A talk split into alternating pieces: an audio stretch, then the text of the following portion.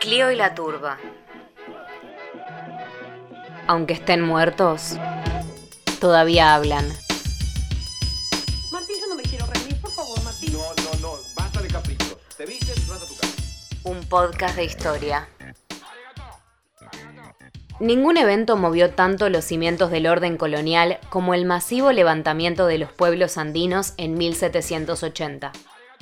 Luego de 200 años de sometimiento y opresión colonial, donde las comunidades indígenas habían sido subyugadas a los intereses europeos, emergieron poderosas rebeliones organizadas para romper con el orden existente. José Gabriel Condorcanqui era un cacique proveniente de los antiguos linajes nobles incaicos. Era descendiente de Tupac Amaru I, el último inca derrotado por los españoles en 1572. Estudió en un colegio jesuita de Cusco creado para la formación de la aristocracia incaica. Poseía una cultura letrada, conociendo perfectamente el español, el quechua y el latín. Un día en 1777, José Gabriel solicitó formalmente que las comunidades bajo su mando quedaran exceptuadas de la mita potosina, la cual implicaba migraciones forzosas y las más terribles condiciones de trabajo que puedan imaginarse.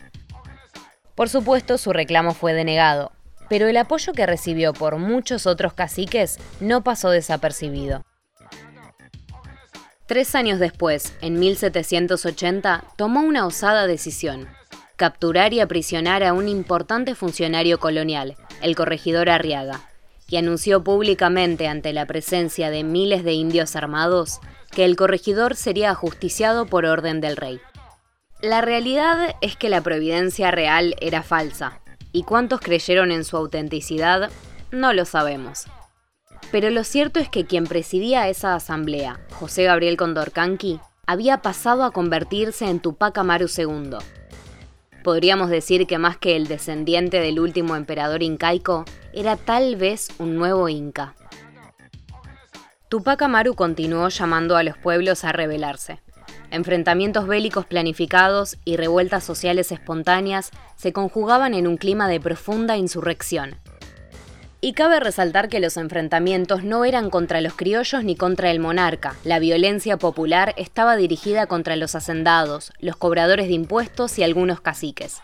Y en gran medida se hacía en nombre del rey y la corona española. Los historiadores no se han puesto de acuerdo si las verdaderas inclinaciones de Tupac Amaru eran separatistas o pretendían continuar con la sujeción a la corona. Pero no cabe dudas que de continuar como parte de la monarquía hispánica sería bajo condiciones completamente distintas. Pese al impacto y la impresionante organización de estas rebeliones, la desventaja militar era notoria. Los indígenas con hondas, palos y lanzas no pudieron contra los fusiles y las escopetas del ejército profesional español. Además, los pueblos indígenas no fueron un bando unificado y hubo varios grupos que combatieron en la causa realista a favor del orden colonial. Finalmente, Tupac Amaru fue capturado por sus enemigos. Bajo las órdenes del obispo de Cusco, Areche, fue interrogado y torturado por varias semanas para que confesara el nombre de sus aliados. Pero el Inca se mantuvo firme y ante la insistencia de Areche para que entregue a sus cómplices, Tupac Amaru replicó. Aquí no hay más cómplices que tú y yo. Tú por oprimir al pueblo y yo, por querer, liberarlo. Luego de su captura, se encontró en el bolsillo de Tupac Amaru un testamento político que decía: los reyes de Castilla han tenido usurpada la corona y los dominios de mis gentes cerca de tres siglos, pensionándome los vasallos con insoportables gabelas y tributos, sisa, lanzas, aduanas, alcabalas, estancos, contratos, diezmos, quintos, virreyes, audiencias, corregidores y demás ministros, todos, iguales, en la, tiranía. Al día siguiente de su captura, el 18 de mayo de 1781, Tupac Amaru fue librado de sus cadenas para cumplir su condena. Se le cortó la lengua y se le ataron las cuatro extremidades a cuatro caballos que comenzaron a jalar en direcciones opuestas para descuartizarlo. Como luego de un rato de tironeo el cuerpo no se descuartizaba y la escena era absolutamente cruel y grotesca, Areche detuvo la ejecución para que lo decapitaran. Los miembros de su cuerpo y el de su esposa fueron llevados a Pichu para que fueran expuestos a la vista de todos. Finalmente sus restos, todos sus escritos y documentos, fueron incinerados públicamente en la plaza central de Lima para que no quede memoria. Estas rebeliones forman parte de otro de los tantos capítulos de la historia que han sido invisibilizados.